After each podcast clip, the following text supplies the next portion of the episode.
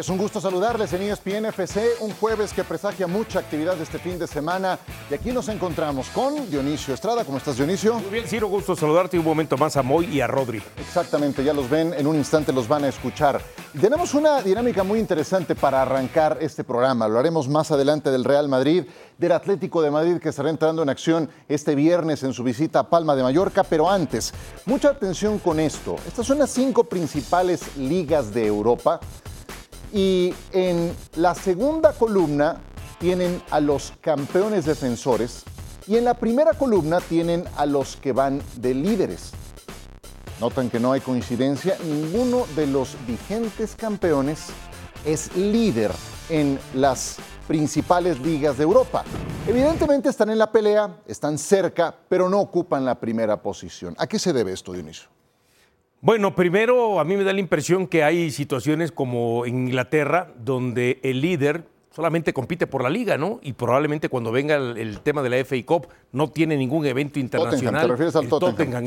exactamente. Y en cambio, los equipos que no están ahí, pues tienen que ir poco a poco dosificando, tendrán momentos buenos, malos, y después vendrá el repunte sobre la recta de febrero, marzo, para entonces adquirir otra vez el liderato. Manchester City, Arsenal, por ejemplo, el, mismo Liverpool. Del otro lado, pues en el caso de España, yo sí veo un Madrid que se ha encontrado eh, la forma de que aunque juegue mal o aunque no guste a otros partidos jugando bien, gana, a excepción de ese partido contra el Atlético de Madrid, ¿no? Y Barcelona estamos viendo que está pasando muchos problemas, tanto de lesiones como eh, después al interior del vestidor, algunos discursos de algunos jugadores, por mencionar algunos. Muy bien. Eh, el Tottenham, decías, va como líder en la Liga Premier, pero no juega Europa y quedó fuera de la Copa, de, la... Liga hace como un mes. Claro, así es. Entonces, pues sí, eso también ayuda para eh, concentrarse en una sola competencia. Recojo un primer punto de vista de Rodrigo Fáez y de Moisés Llorens en ese orden a manera de saludo y después entramos en la dinámica que les propongo.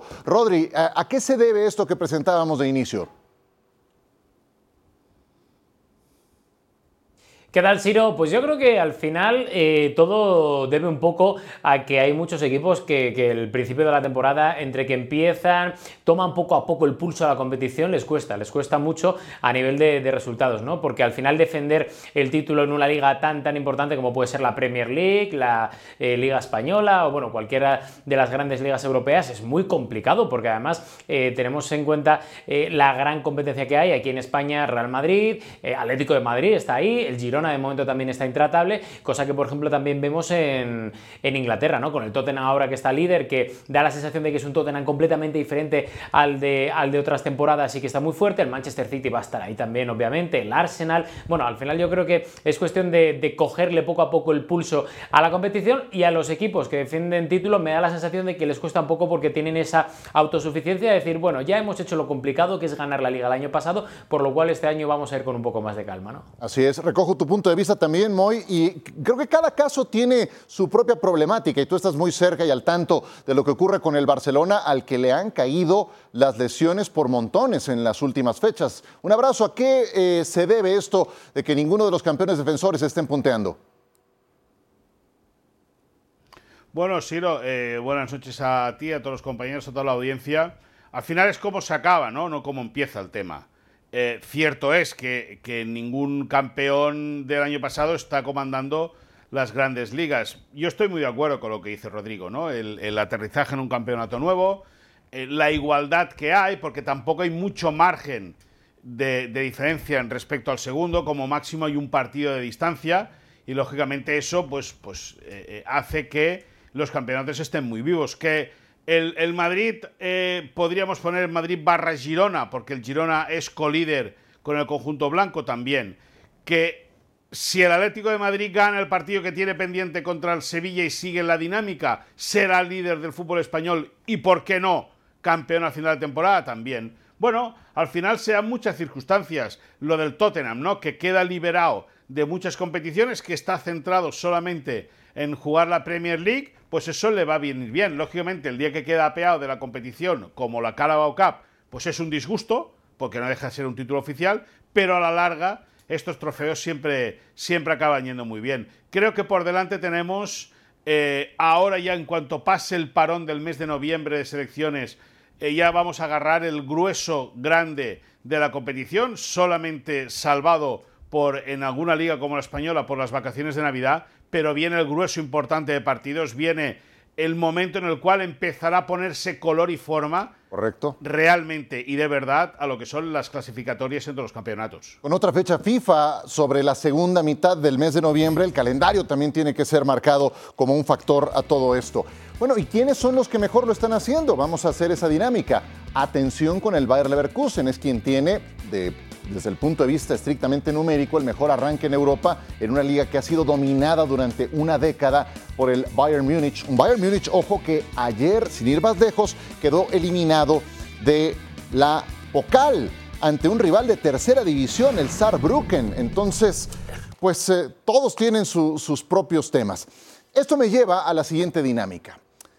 Entonces, me van a decir su top 3 de los mejores equipos hasta el momento. Ahora que estamos empezando el mes de noviembre, haciendo un corte de caja, ¿quiénes son los tres mejores equipos en Europa? Antes de que me digas, termino de explicar cuál es la dinámica, quiero que me digan su número tres, su número dos en una primera intervención, voy a comenzar contigo Dionisio, y que se guarden la carta del uno, porque estoy seguro que no vamos a coincidir. Dime. No, nada más quería agregar que en, esta dinámica, una cosa es ser los mejores equipos y otra estar atravesando los mejores momentos. Porque hoy los equipos que están en primer lugar están atravesando un gran momento, pero sabemos que no son los mejores equipos. Bueno, pues eh, eh, hasta lo que llevamos, dime cuáles son los mejores. No, sí, por, no, no, no, es que, por ejemplo, yo te digo, ¿tú piensas este, que el Tottenham realmente es mejor equipo que el Manchester City? No sé, dime, dime por estar en 10, dame 11 tu jornadas, y dame tu dos. Este, hoy liderando la liga. Me, ha encantado lo que he visto de Min Son. Estoy de acuerdo, de Por ejemplo, creo que son con los ocho goles que lleva James Madison, cinco asistencias, extraordinario. Dime tu tres y dime tu dos. Sí, Guárdate el uno. Sí, sí, sí. Mi tres, yo pongo. Una cosa, Ciro, Ciro, una pregunta. Ciro, Ciro. Sí, señor, venga. Una pregunta. ¿Los equipos son Tottenham, el Madrid, el City, el Barça, Atlético Madrid? ¿El Girona está ahí o no? Está ahí el Girona, sí, señor. Hay, hay otros más. Está la Juventus, está también el, el Milan, el Paris Saint-Germain, el Liverpool. Al Liverpool, vale. Arsenal. Vale, vale. Venga. Vale, vale, vale. Perfecto. Yo, mejores equipos, y no, sí, no necesariamente están en la punta, pongo Arsenal. Arsenal 3. Arsenal 3. ¿Lo viste ayer contra el West Ham? Sí, perdió 3-1. Y, con toda autoridad, ¿eh? Sí, sí, sí. Y, pero en la, liga eh, se muestra otra cosa de lo que vimos ayer. En la liga. Bueno, está bien. En la liga. ¿no? ayer, ayer no existió ante el West Ham, ¿eh? Sí, sí, sí, lo, termina, lo terminan limpiando y, perdiendo, ¿no? Y, con justicia. Sí, sí, sí. Pero es como querer desconocer, por ejemplo, que el Bayern hoy ya no es buen equipo porque perdió con equipo de tercera. Oh, dime, o sea, dame tu valoración de lo que llevamos hasta el momento. Sí. Y, ahora, y quieres meter en la lista torneo de copa, etcétera, etcétera, competencia europea, vas. Segundo lugar. Ajá. Yo me quedo con el Real Madrid. Real Madrid, segundo lugar. Sí. Ok. Y ese es uno de los que está ahí punteando, ¿no? ¿Quieres dar algún breve argumento? Bueno, eh, porque ha encontrado maneras de ganar sin necesidad de a veces dar un buen partido, un partido superlativo, ¿no? Este, el otro día fue superado 70 minutos por Barcelona, desaparecido 92 minutos Bellingham y con ah. dos que apareció fue suficiente para dar la, vuelta, ¿no? Ok. Es un equipo que tiene eh, eh, jugadores experimentados, que tiene punch y que no le importa si juega bien, mal, bonito, feo, lo que le importa es ganar. Perfecto. Guarda tu as, guarda tu número uno en un instante. Vamos con tu número tres y tu número dos, Rodrigo Faiz. Adelante, Rodrigo. A ver, yo voy a. Iba a poner el Girona, la verdad, pero voy a poner porque creo que tiene muchísimo mérito también lo que está haciendo el Atlético de Madrid. Y lo digo porque en el último día de mercado le quitan a Yanni Carrasco. Eh, el Cholo Simeone solo pidió un stopper por delante de la defensa que no se lo han traído. Y al final creo que, tiene que tirar con lo que hay. Y creo que de momento, con ese partido aplazado, porque yo creo que lo va a ganar al Sevilla, estaría en ese top 3 eh, empatado con el Real Madrid y con el Girona, que por cierto el Girona lo está haciendo de una forma fantástica. Pero. Yo pongo al Atlético de Madrid tercero y pongo como número dos al Tottenham Hotspur. Creo que es un equipo que da la sensación de que era el tapado. Nadie daba absolutamente crédito al equipo de, del norte de Londres y creo que lo está haciendo muy bien por encima del City, por encima del Arsenal, por encima, bueno, del United, que es que ya ni lo cuento porque está hundido en la tabla. pero, pero es que creo que lo está haciendo muy bien y creo que tiene merecimiento para estar ahí arriba. Perfecto. Pues eh, me encanta que incluyas al Tottenham porque realmente lo ha hecho bien y le ha ganado a buenos rivales hasta el momento en la campaña, independientemente de que fue eliminado en la Copa de la Liga y que no tiene actividad europea. Dame, Moisés Llorens, tus números 3 y 2, por favor, adelante. Pues mira, mi número 3 eh, se lo doy al Liverpool porque viene de un año muy complicado el pasado, con lesiones de jugadores importantes, pero que le apearon de poder disputar la Champions League. Eh, demuestra como institución creer en el entrenador, demuestra el entrenador creer en sus futbolistas. Y es verdad que es eh, quinto a día de hoy, eh, cuarto, perdón, en la Premier League, a tres puntos del líder, del Tottenham Hotspur, pero creo que el, el Liverpool a mi modo de entender, le sobra para estar en ese top 3. Y el, en el número 2, el Club Atlético de Madrid. Mm. Porque lleva 14 partidos consecutivos ganando en su estadio. Porque es un equipo que juega cada vez mejor al fútbol. Que sabe o ha sabido conservar una figura de liderazgo absoluto como es Antoine Grisman. Que saben todos, Grisman el primero, que el líder es el Cholo Simeone y porque es un equipo que ya no solo defiende bien, sino que cada vez ataca mejor. Y yo estoy 100% de acuerdo con lo que dice Moisés Llorens en relación al Atlético de Madrid y me parece increíble que en la votación al Balón de Oro Antoine Griezmann no haya quedado ni entre los 20 primeros. Más allá de lo de Messi y de lo que ustedes me digan, Griezmann bien pudo ser el jugador más valioso de la temporada pasada en la liga. Ah, y el Mundial, ah, llegó hasta la final y tuvo un gran Mundial. Estoy no tiene totalmente tantos reflectores y ahí eso muchos le pasan factura. El Atlético de Madrid es uno de los grandes de España, de España. Entiendo esa parte, pero dices tú, al final la presencia de Mbappé dice sobre el tema de Griezmann termina siendo más mediático Mbappé, ¿no? Bueno, yo les doy mi 3 y mi 2. Mi número 3 se lo voy a dar a Bayer Leverkusen. Me gusta mucho lo que está haciendo Xavi Alonso. Tuvo que recalcular algunas cosas en el ataque si recordamos, cuando él llegó en octubre, el equipo estaba en desgracia, estaba en posiciones hasta de descenso y le cambió el rostro, los llevó hasta semifinales de la Europa League, está compitiendo en Europa y está plantándole cara hasta el momento al Bayern Múnich. No sé si le vaya a alcanzar el combustible para toda la ruta, lo veo difícil, pero lo que veo ahora me parece la confirmación de algo que ya venía demostrándose la temporada pasada. Número dos, se lo voy a dar al Real Madrid. Yo estoy de acuerdo con lo que decía hace un momento Dionisio. Hay veces en que no es el mejor, hay veces en que no supera a sus rivales, en que en el trámite de los partidos ahí se queda, pero encuentra el camino de la victoria y tiene el fichaje del verano en la persona de Jude Bellingham. Y me voy a permitir dar mi número uno porque tiene que ver con lo, para no ser repetitivo, con lo que dijo hace un momento Moisés Llorens del Atlético de Madrid. Lo voy a poner como uno el Atlético. Tiene un partido pendiente contra el Sevilla. Si ustedes se acuerdan, hace exactamente un año, ayer, lo estaban eliminando de Champions ante el Porto. Hoy ha cambiado por completo el discurso, tienen creo yo una plantilla robusta, tienen una mancuerna de ataque con Griezmann y con Morata explosiva que atraviesa por un gran momento. Este equipo juega mejor que versiones anteriores del Cholo Simeone, creo que se han reinventado y perdón que me, que me hagan dalle, como decimos acá, pero pues ya deslicé mi número uno. ¿Quieres, hiciste, hiciste perfecto. Adelante. Ahora, te escucho. Yo nada, nada, más para no ser este, tan determinante en que los mejores equipos necesariamente son los primeros, pues vamos a, hacer una mezcla, ¿no? Y voy a poner al Tottenham. Este Tottenham que pierda su mejor elemento, Harry Kane, este Tottenham que hoy... Hace un eh, rato me estabas tosiendo al Tottenham. No, sí, no, pero a ver, por eso te digo, una mezcla, una mezcla, por eso digo una mezcla, porque si fueran los mejores equipos no pondría al Tottenham. Ahora, si fuera los equipos que están pasando mejor momento, ahí va Atlético, Tottenham y el propio Leverkusen, ahí pero para mí las listas son distintas. Pero para que eh, eh, tratemos de, por lo menos en mi caso, no ser tan absoluto y cerrarme a los mejores equipos que se manifiestan en una temporada y no solamente en 5, 8 o 10 partidos, vamos a poner este Tottenham. al corte de hoy, sí. Que son, por ejemplo, se pensaba que iba a desaparecer porque ya no iba a tener a la pareja de Harry Kane y hoy es sublíder de eh, el fútbol este, inglés en la tabla de goleadores. Y es un equipo que además está jugando muy bien, de manera ofensiva. Este equipo puede sorprender a cualquiera, al Manchester, al Arsenal, a Liverpool, y, entonces yo lo pongo ahí. Perfecto. Número uno, entonces, Tottenham para Dionisio Estrada. Para ti, Rodri.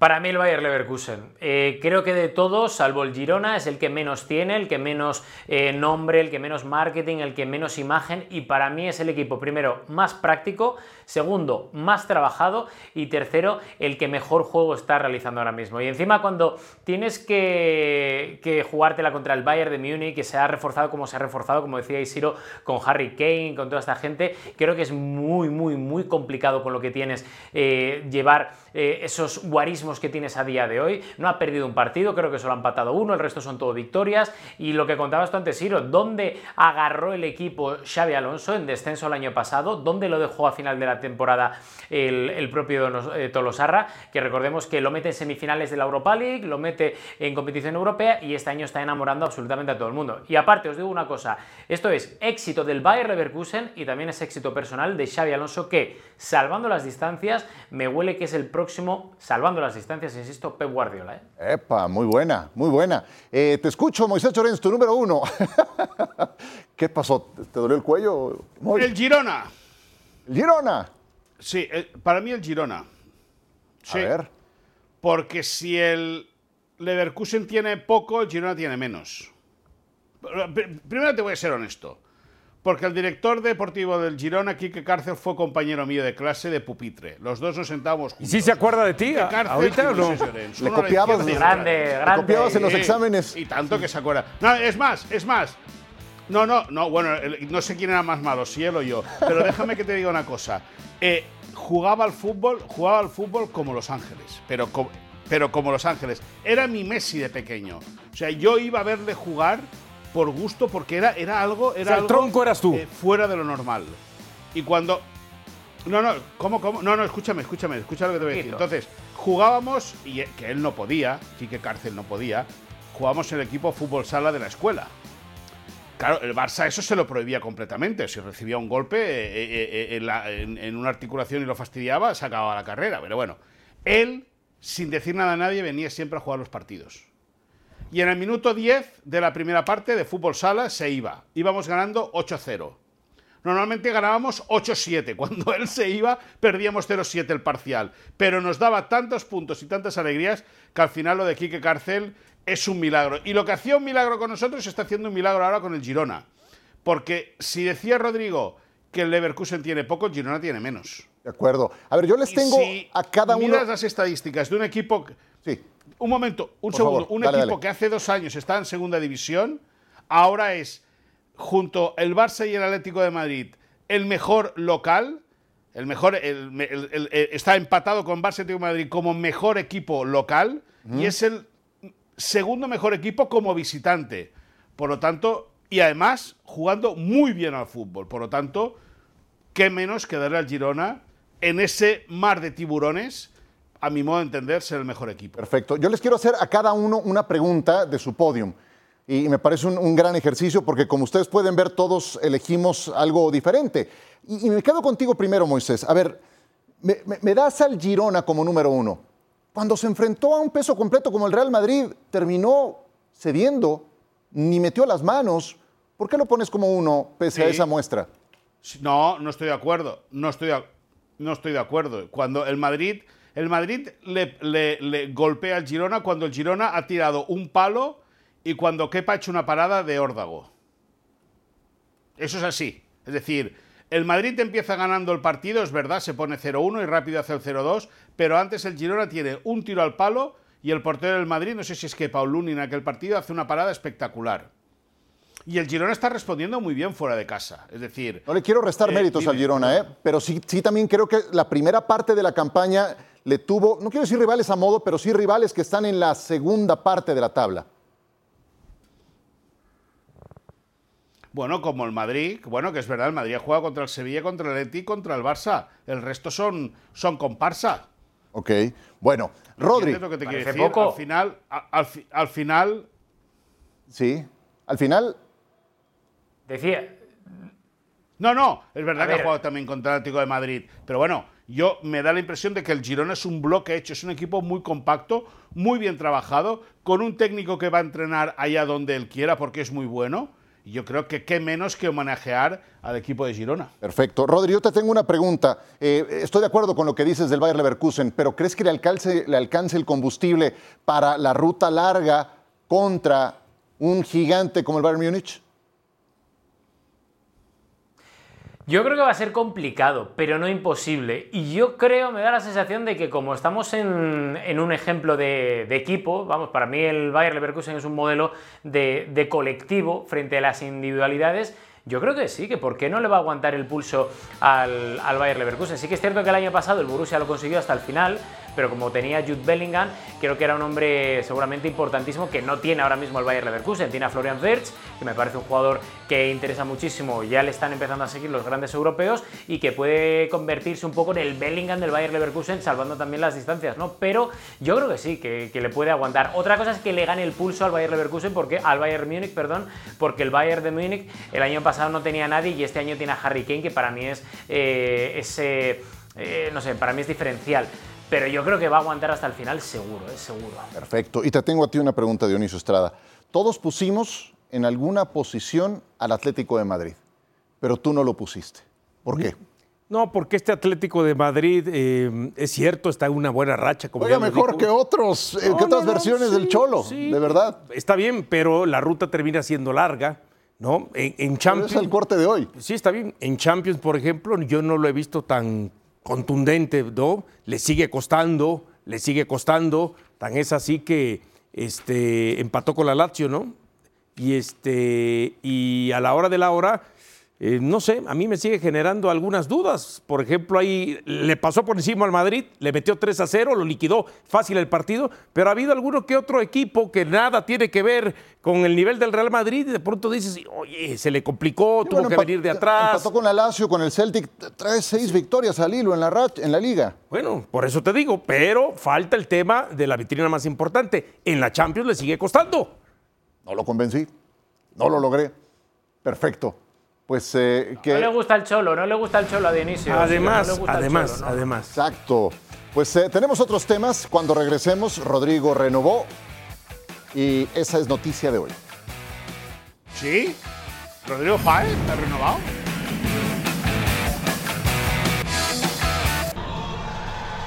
El día de hoy se hizo oficial la renovación de Rodrigo hasta el 30 de junio del 2028. Por él pagaron 45 millones de euros al Santos. Era su segundo golpe de mercado de talentos emergentes de Brasil. Antes lo habían hecho con Vinicius. Hoy los dos son titulares en el primer equipo. Rodrigo llegó al Real Madrid hasta el 2019 después de que había cumplido la mayoría de edad. Hoy es un hecho su renovación y además con una cláusula antipaíses Estado de mil millones de euros. Este es su rendimiento en la temporada, no ha sido su mejor campaña. Él explotó en la 2021-2022. Ahí fue clave en el camino a obtener la decimocuarta Copa de Europa para el Real Madrid y su mejor campaña fue la pasada, al lado de Benzema y de Vinicius, con 19 goles anotados en 57 partidos. Y no es nada más eh, el tema Rodrigo, Rodrigo Fáez, es eh, este tipo de jugadores jóvenes que el Real Madrid toma, foguea, cotiza y renueva a largo plazo. La lista es importante y creo que están por venir los mejores años de los Militao, Camavinga, Rodrigo, Bellingham, Valverde, entre otros. ¿Cómo evaluarías la política de fichajes que ha tenido hasta el momento el Real Madrid al tiempo que presentamos algunos casos? Pues, eh, Siro, fíjate lo que ha cambiado un poco la política deportiva del Real Madrid, ¿no? Que antes eran los galácticos de Florentino, gente ya hecha, gente que venía seguramente en su último tramo de, trayectoria, como pasó con Figo, como pasó con Beckham, pasó con el propio Zinedine Zidane, Ronaldo, y al final ha cambiado completamente lo que es el chip Florentino Pérez, seguramente adaptándose a los nuevos tiempos porque precisamente con los clubes Estado es imposible ahora mismo que Real Madrid o Barça o cualquier otro equipo que se sostenga en sus socios, como es el caso del Real Madrid, pueda competir con un Paris Saint Germain o con un Manchester City. Al final eh, lo que tiene que hacer Florentino es tirar por un plan B y ese plan B le está saliendo a la perfección, es decir, jugar con los jóvenes y con su deseo de venir al Real Madrid a triunfar Eso lo ha hecho con Rodrigo Goes, lo ha hecho con Vinicius, lo ha hecho con Bellingham, anteponiéndose y anticipándose al Manchester City, que ofrecía mucho más dinero. Veremos a ver si lo puede conseguir. Es un caso distinto, obviamente, con Mbappé, pero sí que es cierto que también lo ha conseguido con Endrick. No le salió tan bien el caso con eh, Reinier, que de momento está vagando eh, sin pena ni gloria por, por, el fútbol español y por el fútbol italiano, eh, después de su paso incluso por el Borussia Dortmund, pero en general creo que hay que poner una nota muy alta a Florentino Pérez porque le está saliendo muy bien esa apuesta muy arriesgada, porque pagar tanto dinero por gente tan joven es algo que, tiene un riesgo muy importante por la adaptación, por la juventud también que puedan tener, porque nunca sabes cómo van a salir, pero ahí están los resultados. Y ahí está el plantel que tiene el Real Madrid con Chouameni, con Camavinga, con, vamos a incluir incluso aquí a Dani Ceballos, eh, tienes a Valverde, tienes a Rodrigo, tienes a Vinicius, tienes a Bellingham, es que nadie te sale de, los 23, 24 años. Es increíble la juventud que tiene de presente y de futuro ¿no? en el Real Madrid. Moy, ¿te gusta esta política de fichajes, esta gestión de plantilla que tiene el Real Madrid? A ver, por nombres es un éxito, pero por concepto es un fracaso absoluto. Ah, caray. Total. Fracaso absoluto. Y la gente va a decir, sí, claro, hay caray. ¿Para qué tiene Madrid la cantera? Porque el Madrid nutre de cantera al Getafe, al Almería, al Elche, al Español, al Cádiz. Al final está muy bien. Está muy bien eh, querer vender que el Madrid es un club que trabaja los valores del fútbol base, eh, que pelea por porque por, impulsar a la gente de abajo hacia arriba, pero todo es una milonga. Y está muy bien lo que hace el Madrid, ¿eh? O sea, si tiene dinero que lo invierta como y con quien quiera. Pero luego que no venda la, moto de la cantera. El último canterano que llegó al Madrid es Carvajal y está a punto, como el que, dice, de retirarse. Por lo tanto, a nivel futbolístico, eh, si quitamos la idiosincrasia del Madrid, bueno, pues está claro, el Madrid eh, eh, tiene dinero o consigue dinero a través de financiación para poder comprar jugadores y lo hace. Y tiene un equipo muy joven y muy bueno. pero, todo comprado. solo una puntualidad, una puntualización, perdón. El Madrid tiene cantera, que la puede utilizar o no para el primer equipo, que está claro que no, pero para vender. Y precisamente si puede acometer ciertos fichajes es porque ha vendido muchísimo. Y es más, si haces una, un repaso de los canteranos de Madrid y Barça que hay en primera división, es posible, mírate bien los datos, que ganen los del Madrid. Cuidado, ¿eh? No, seguro, sí, pero, pero el Barça tiene 50 tipos colocados por toda Europa, por España y por Europa, que están dando un rendimiento tremendo. Pero aquí lo que interesa es si el Madrid hace bien o hace mal. El Madrid hace muy bien, te, sigo diciendo, porque entre lo que gana de ventas que tú dices y la financiación que puede recibir de fuera y todo, compra futbolistas con plan de futuro, con vistas de futuro. Y en Madrid es verdad que tiene un equipo joven, multimillonario, multimillonario de coste, de gasto. Pero bueno, al final de lo que se trata es de tener una base joven. Yo, yo prefiero otro tipo de, equipo joven. Otro equipo de equipo joven, hecho en la casa y que sepa lo que quiere y lo que siente.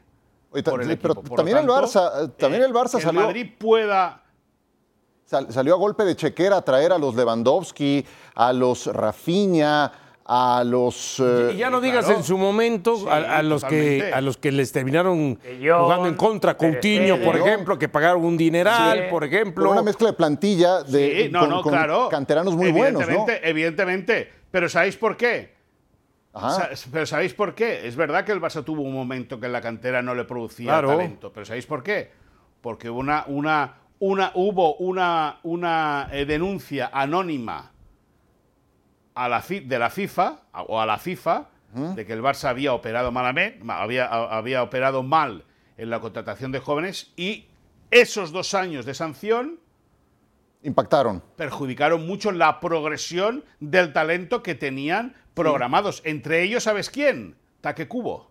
Sí, bueno, es, indiscutible que, lo sepa, los Gaby, los estaba criado. Pedri, los eh, Fermín, pero son ahora eh, mucho, ¿no? Claro. Hubo mucho tiempo. Yo creo que es muy exitoso lo del Madrid. Claro, pero hubo mucho tiempo donde. de inicio lo que les pides es títulos. Claro, y hubo mucho tiempo donde después de esa generación que salió Messi, Xavi, Iniesta, el propio Piqué y todavía Busquets, el, al Barcelona le costó producir y, no venían jugadores de la cantera. Los tenía que ir, los tenía que ir comprando. Pero, escúchame. Ahora, criticas al Madrid. Sí, dale, dale. Dionisio, porque te estoy explicando el porqué. Te estoy explicando por qué. Sí, pero no fueron dos años nada más, Moy. Fueron mucho más tiempo. A eso es lo que yo me refiero. no solamente fueron esos dos, años. Sí, son dos años. Son, son, Sí, no, sí, sí, pero la proyección, la proyección, esos dos años, cortas de raíz mucha proyección de muchos jugadores. Sí, pero muchos, también que estoy de acuerdo ya que. te alterna, o sea, te, Mucho te altera los planes ya no de ese jugador, sino de los que vienen por detrás que tienen que subir y tienes que precipitar su avance tenemos, hacia, hacia, hacia, hacia, Tenemos que reconocer muy como jugador. Nos guste o no nos guste la manera en cómo se mueve Florentino Pérez, ¿no? encontró la manera durante mucho tiempo, mientras eh, eh, eh, terminaban o hacían el estadio del Real Madrid, lo remodelaban para no caer temporada a temporada era traer un fichaje de 100, 150, 200 millones eh, de dólares. Y tuvo el departamento, me imagino, no sé si inteligencia, porque no creo que sea Florentino Pérez, decir, mira, en Brasil hay tales muchachitos, en tal lado hay otros muchachitos, eh, eh, en, Francia se vienen tantos. Y eso creo que tiene cierta validez y cierto mérito. Ahora, yo nada más regresando al arranque de este segmento, yo la verdad entiendo lo que eh, decías hace un momento, su mejor temporada para la, eh, Vinicius, perdón, para Rodrigo, la, temporada pasada, 19 goles, 50 y tantos partidos, pero hasta el momento este, Rodrigo ha quedado a deber. No estoy diciendo que tengamos en Rodrigo otro, otro Vinicius, pero no se le acerca. Mientras Vinicius ya despuntó, seguimos esperando que Rodrigo despunte y le dieron un contrato hasta el 2028. Yo la verdad no pienso que vaya a durar ese tiempo en el Real Madrid. Ah, Rodrigo yo lo veo saliendo en un año, un par de años. Dionisio, Dionisio, Dionisio, una cosa sobre Rodrigo Góez hay que tener en cuenta que ya fue estrella en el camino hacia la decimocuarta. Que es que hay veces que nos olvidamos. Por los goles del Manchester City. Es muy joven y que. Entiendo, pero no puedes vivir por esos goles nada más, Rodrigo. Tienes que dar el salto de calidad siguiente del Real Madrid. Te doy la razón. Pero el año, eh, el año pasado estuvo a un nivel excelso. Lleva dos meses mal. ¿Y este año? mal, pero tampoco podemos matar al chaval porque haya empezado muy mal esta temporada. Porque entonces este año también habría que matar a Vinicius, que no está muy bien. Y yo estoy de acuerdo en eso. son dos campañas muy sólidas. ¿Tú piensas que Rodrigo ha despuntado como ha despuntado Vinicius? No, vaya, o sea, es que en esta campaña no le ha ido bien. ¿Qué pasó ahí? Con los alguien alguien está festejando algo por allá. Mira, mira, mira, ping, mira, mira, mira. Me parece muy bien. A ver, no, no, no, no, no, yo no sé qué pasa algo porque quiero que de vez en cuando salen cosas. Dejadme Adelante, nada más cortito porque quiero preguntarles por las imágenes que vimos hace un momento de Hendrik. Venga, a ver, eh, dale Moy. Sí. Eh, eh, no, decir, decirte rápido que de Vinicius se habla más por el tema del racismo que por el fútbol que practica a día de hoy. Y segunda, segunda, Ahí están los globitos otra vez. Tengo magia. Segunda, que conste que yo he dicho, que yo he dicho, para que luego la gente no transgiverse, que a mí me parece muy correcto y perfecto lo que hace el Real Madrid contratando a esa serie de jugadores. Que yo creo que el Madrid, teniendo la cantera, debería aprovecharla más. Pero evidentemente, con su dinero y con su financiación, que haga lo que quiera.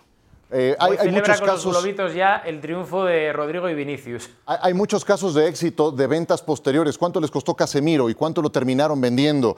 ¿A qué edad? Después de haberlo amortizado plenamente, de haberse convertido en buena lana. Casemiro, un, un negociazo. por supuesto. Y nada más, bueno, ya, ya viene el corte. Es que eh, de lo que vimos hace un momento, Hendrik Felipe, que es una de esas apuestas recientes del Real Madrid, apenas tiene 17 años y acaba de hacer dos golazos con el Palmeiras el día de ayer es otra de esas apuestas a futuro. Volvemos.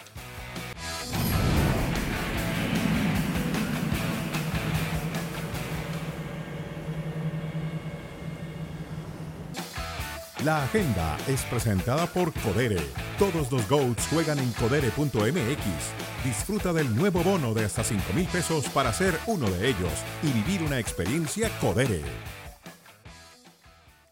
Esta es la jornada 11 de la Serie A con eh, el partido entre Boloña y Lazio, el eh, primero que se estará disputando este viernes. Después la actividad pesada con el Inter que estará visitando al Atalanta en condición eh, privilegiada hasta el momento, por supuesto en la tabla general. La Juventus va contra Fiorentina el Milan estará enfrentándose al Udinese. Son los partidos programados para esta jornada número 11. Mientras que en la Eredivisie, el Heracles será el anfitrión del PSV Eindhoven. El Feyenoord será visitante ante el Valvik.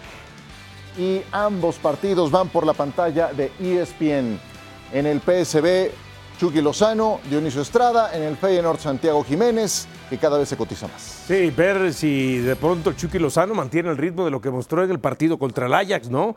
Donde logró un hack trick, donde su equipo terminó ganando, y lo de Santi Jiménez, si sigue sumando partidos consecutivos eh, metiendo gol, hoy hay que decirlo, el PSV es el líder de la competencia, el Feyenoord se encuentra en la cuarta posición, y hoy el Ajax eh, terminó abandonando los últimos lugares, lugar 15 en este momento, llegó a 8 unidades eh, con un partido menos en su victoria de 2 a 0 en el partido que tuvo justamente el día de hoy. Con nuevo entrenador, John Van Schip se hará cargo del conjunto del Ajax. Viejo conocido tuyo. Hoy en desgracia, y también tuyo, de todos acá. Pero lo que son las cosas, el Ajax y Ten Hag juntos fueron semifinalistas de una Champions, perdieron contra el Tottenham, del que también hablábamos hace un momento. Le pegaron al Madrid. Se dio esa separación, se desmembró el Ajax, el Ajax hoy está en desgracia, Ten Hag también, con el Manchester United o sea, ¿hueles a que regrese o qué? No, bueno, no sé, digo, ya tienen a John Van Schip, a ver si lo saca adelante, ¿no? Bueno, claro, eso sí. De las chivas. Vámonos a pausa. Todos los goals juegan en codere.mx. Disfruta del nuevo bono de hasta 5 mil pesos para ser uno de ellos y vivir una experiencia Codere.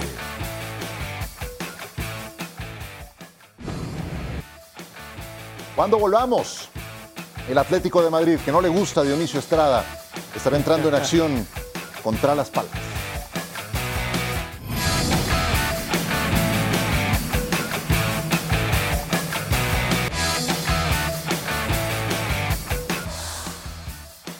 Este segmento es presentado por EA Sports FC Mobile, el juego de todos en tu bolsillo. Descárgalo y juega ahora. Ustedes saben, en México se celebra el Día de Muertos y los invitamos a que celebremos juntos el Día de Muertos con este kit de FC 24 Ultimate Team, el cual representa a todo México, incluso a los que ya no están. Juguemos por todos los que, a pesar de haberse ido, siguen Dionisio Estrada entre nosotros, con la etiqueta El juego de todos. ¿Qué te parece? ¿Te gusta? Sí, me gusta, por supuesto que sí, siempre vivos, aquí la mostramos. quiero ver entrenando con esta. Ah, de una vez, estoy entrenando. ¿Qué número te esta tocó? misma noche, el 24. Ah, pues, pues es el FC24. FC24, exactamente. Exactamente. Muy bien. Pues hashtag el juego de todos. Que así sea. Venga, vamos a escuchar al Cholo Simeone, el equipo que no le gusta a Dionisio Estrada, del Atlético de Madrid. Adelante. Nada para comentarles en este momento, toda la cabeza pensando en el partido de Las Palmas y a trabajar un partido que seguramente será complejo, con un equipo que juega muy bien y que tiene un entrenador sobre todo con una característica eh, que, le, transmite al equipo seguridad y juega un fútbol arriesgado, ofensivo y con un buen pensamiento de, de, juego combinativo. Valoramos el rival que vamos a enfrentar y repito una vez más, eh, como dije al inicio, juega bien, es valiente, un equipo arriesgado, un, equipo que quiere proponer, que juega con su portero casi como un central en salida bastante tiempo del juego.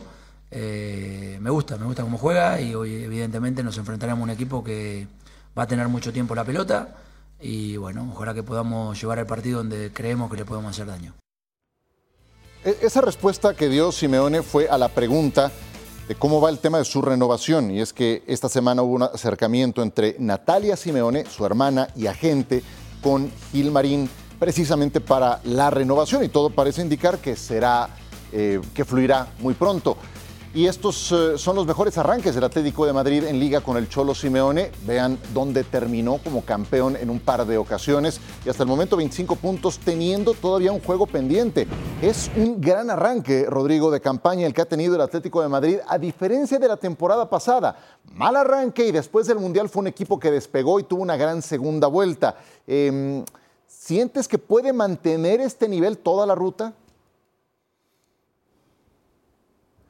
Yo creo que sí, Siro, yo creo que sí, lo que son un poco las cosas, ¿no? Cuando el año pasado, hace un año, justamente la cosa no iba bien, mucha gente ya empezaba a decir que Simeone terminaba el ciclo, estaba agotado, no había proyecto de ningún tipo. Nosotros aquí, precisamente en FC, dijimos que no, que había confianza plena por parte del club en Diego Pablo Simeone, al igual que Simeone quería seguir en el Atlético de Madrid y se ha demostrado todas esas informaciones que os hemos, eh, venido contando, ¿no? Y en este caso sí que es cierto que, el equipo parece otro completamente diferente al de hace un año, eh, da la sensación de que están muy frescos a nivel físico, sigue habiendo el lastre de las lesiones, que eso es una de las cosas que tiene que hacerse ver el cuerpo técnico de Diego Pablo Simeone, porque algo pasa, cada vez que empieza la temporada siempre hay lesionados de, de gravedad y lesionados importantes, pero aún así el equipo equipo se está sobreponiendo, está consiguiendo jugar muy bien.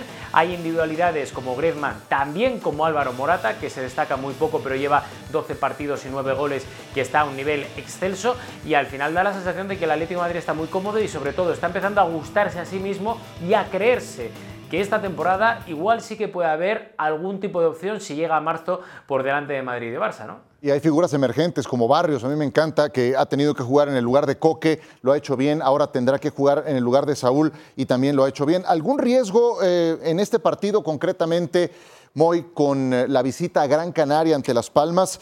En sus últimas cinco visitas ganaron y algunas veces por goleada. Bueno, Las Palmas es un equipo que si tuviese un delantero centro con cara y ojos, estaría en la zona noble de la clasificación. Seguro. Porque juega muy bien al fútbol. Eh, tiene una idea muy clara. Eh, lo agarró eh, Xavier García Pimienta eh, el curso pasado, hace dos años, perdón, a la Unión Deportiva Las Palmas. Ya estuvo para subir. El año pasado hizo una temporada ex excepcional y ascienden de manera directa. Y es un equipo que al Atlético Madrid alguna cosquilla le va a hacer seguro. Porque eh, la Unión Deportiva Las Palmas, si algo quiere, es la pelota. Ha solventado un caso interno o está solventando un caso interno con mucha personalidad el entrenador de la Unión Deportiva Las Palmas, que es el caso de Jonathan Vieira, el capitán del equipo que eh, no ha tenido la actitud que los técnicos consideraban y ha sido apartado hasta el punto que posiblemente sea vendido al fútbol árabe. Y con todo, eh, mañana yo creo que el Estadio Gran Canaria vamos a ver un gran partido. Eh, dos estilos completamente opuestos, eh, con un Atleti muy mejorado, muy, muy mejorado. También tiene mucha admiración el Pimi García Pimienta por, por el Cholo Simeone. Yo creo que Las Palmas le va a disputar la posesión sin ninguna duda al Atlético de Madrid, pero la pegada del club madrileño es mucho más potente y muy superior a la que pueda tener el conjunto canario. Es que esa es la gran diferencia y Jonathan Viera es un buen futbolista y no está el equipo de Las Palmas para andar desperdiciando esas cuotas de talento, pero si no, si hay un cortocircuito, pues no hay manera.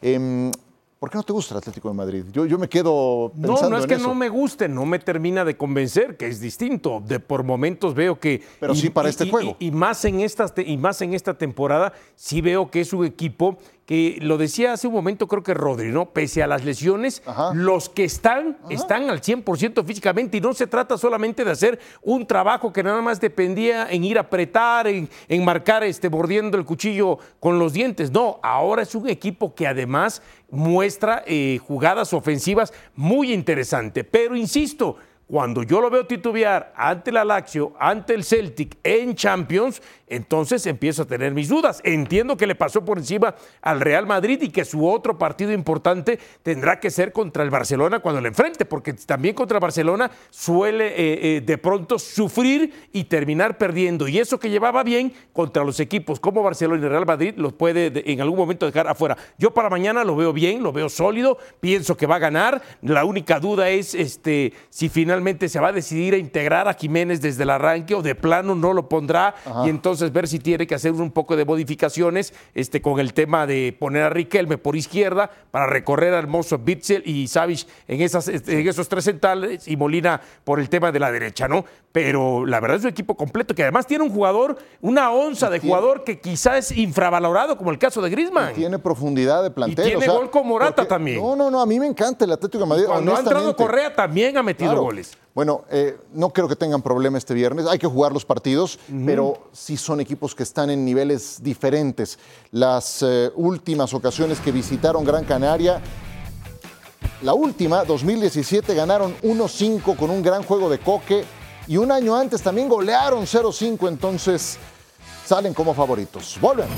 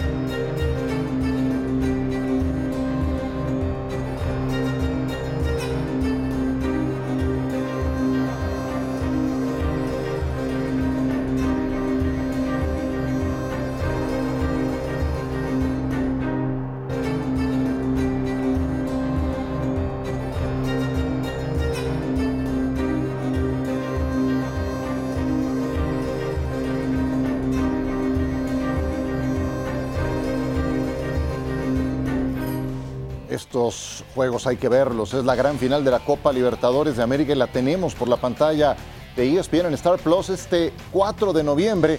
Boca Juniors, seis veces campeón de la Libertadores contra el Fluminense en Maracaná.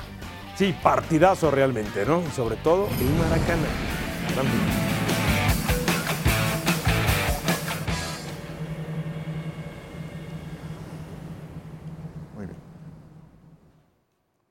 ¿Y el América?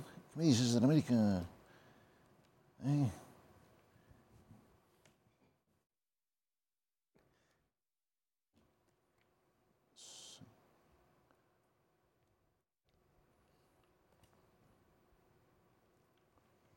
No hay duda, el América, amigos de Sports Center, un gusto saludarles, es el mejor equipo del torneo hasta este momento. Y la pregunta que nos hacen es, Dionisio Estrada, si hay alguien que los puede derrotar en esta temporada. ¿Cómo estás? ¿Qué tal, Ciro? Gusto saludarte. Siempre hay alguien, ¿no? No hay equipos invencibles. ¿Quién los Aunque eh, realmente, a diferencia de otros torneos, donde América también andaba bien, andaba en la parte alta de la tabla, pero decíamos, ¿sabes qué? El Pachuca está jugando muy bien y le puede ganar, ¿no? O el Toluca está jugando muy bien y le puede ganar y le terminaron ganando. Hoy, el único equipo, Hoy creo. ninguno de esos dos. Hoy ninguno de esos dos. Y a eso es lo que voy. pasos atrás, Y a eso es lo que voy. Hoy prácticamente no veo a ninguna excepción de Tigres. Ah, Y es Tigres porque es, uno es el campeón, tiene jugadores puntuales en ciertas posiciones, tiene jugadores experimentados, curtidos, Pizarro, Carioca, el propio este, Gignac, pero aún así ve- sigo viendo al América por encima de Tigres. Yo creo que Tigres es el único que les puede ganar. Me sorprendería que algún otro equipo a visita Claro, recíproca en una liguilla pudiera derrotarlos. Tigres lo reúne todo. Y no olvidemos que es el campeón defensor. Tigres tiene individualidades, tiene juego colectivo, tiene futbolistas jóvenes emergentes como Marcelo Flores, como el propio Diego Laines, tiene otros consolidados como André Pierre Gignac, ya los mencionabas. Tú revisas la, la columna vertebral, jugadores que han sido campeones en México que saben jugar liguillas. No les tienes que explicar absolutamente nada de lo que viene por delante. Y la verdad, si no hay nada extraño, si no hay nada ilógico en el tema de la liguilla y alguna sorpresa, América y Tigres des- tendrían que estar jugando la final de este torneo. Y, ojo, sin demeritar a Monterrey o subestimarlo, ¿no? Añádele otro factor, Tigres hace pesar la condición de local. Ir a ganarles en el universitario es realmente complicado.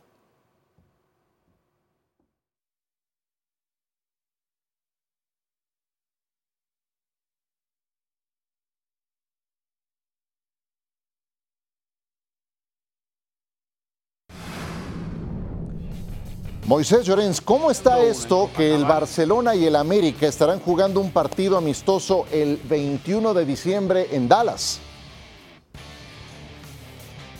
Sí, eh, eh, información que ha destapado hoy la cadena SER y es bien, estaba trabajando en ella. Nosotros eh, teníamos indicios y certezas porque Belko Paunovic había dado el ok de que las Chivas también querían jugar contra el Barça. Finalmente va a ser el América de México el rival del Barça en Arlington el 21 de diciembre, siempre y cuando se acaben cerrando eh, todos los condicionantes.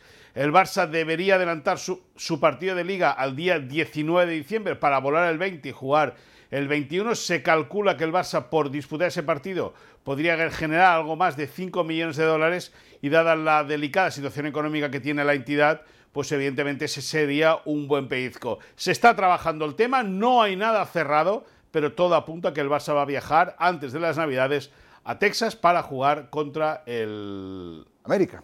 América. Una pregunta muy, ¿y viajaría con todo su plantel o sería un plantel suplente? En 10 segundos. Bueno, es- es- esa, esa, no, no, esa sería la idea, que después del partido de Almería viajase con toda la plantilla para disputar ese partido. Rodrigo Fáez, Moisés Llorén, señores, un abrazo a la distancia de Dionisio Estrada.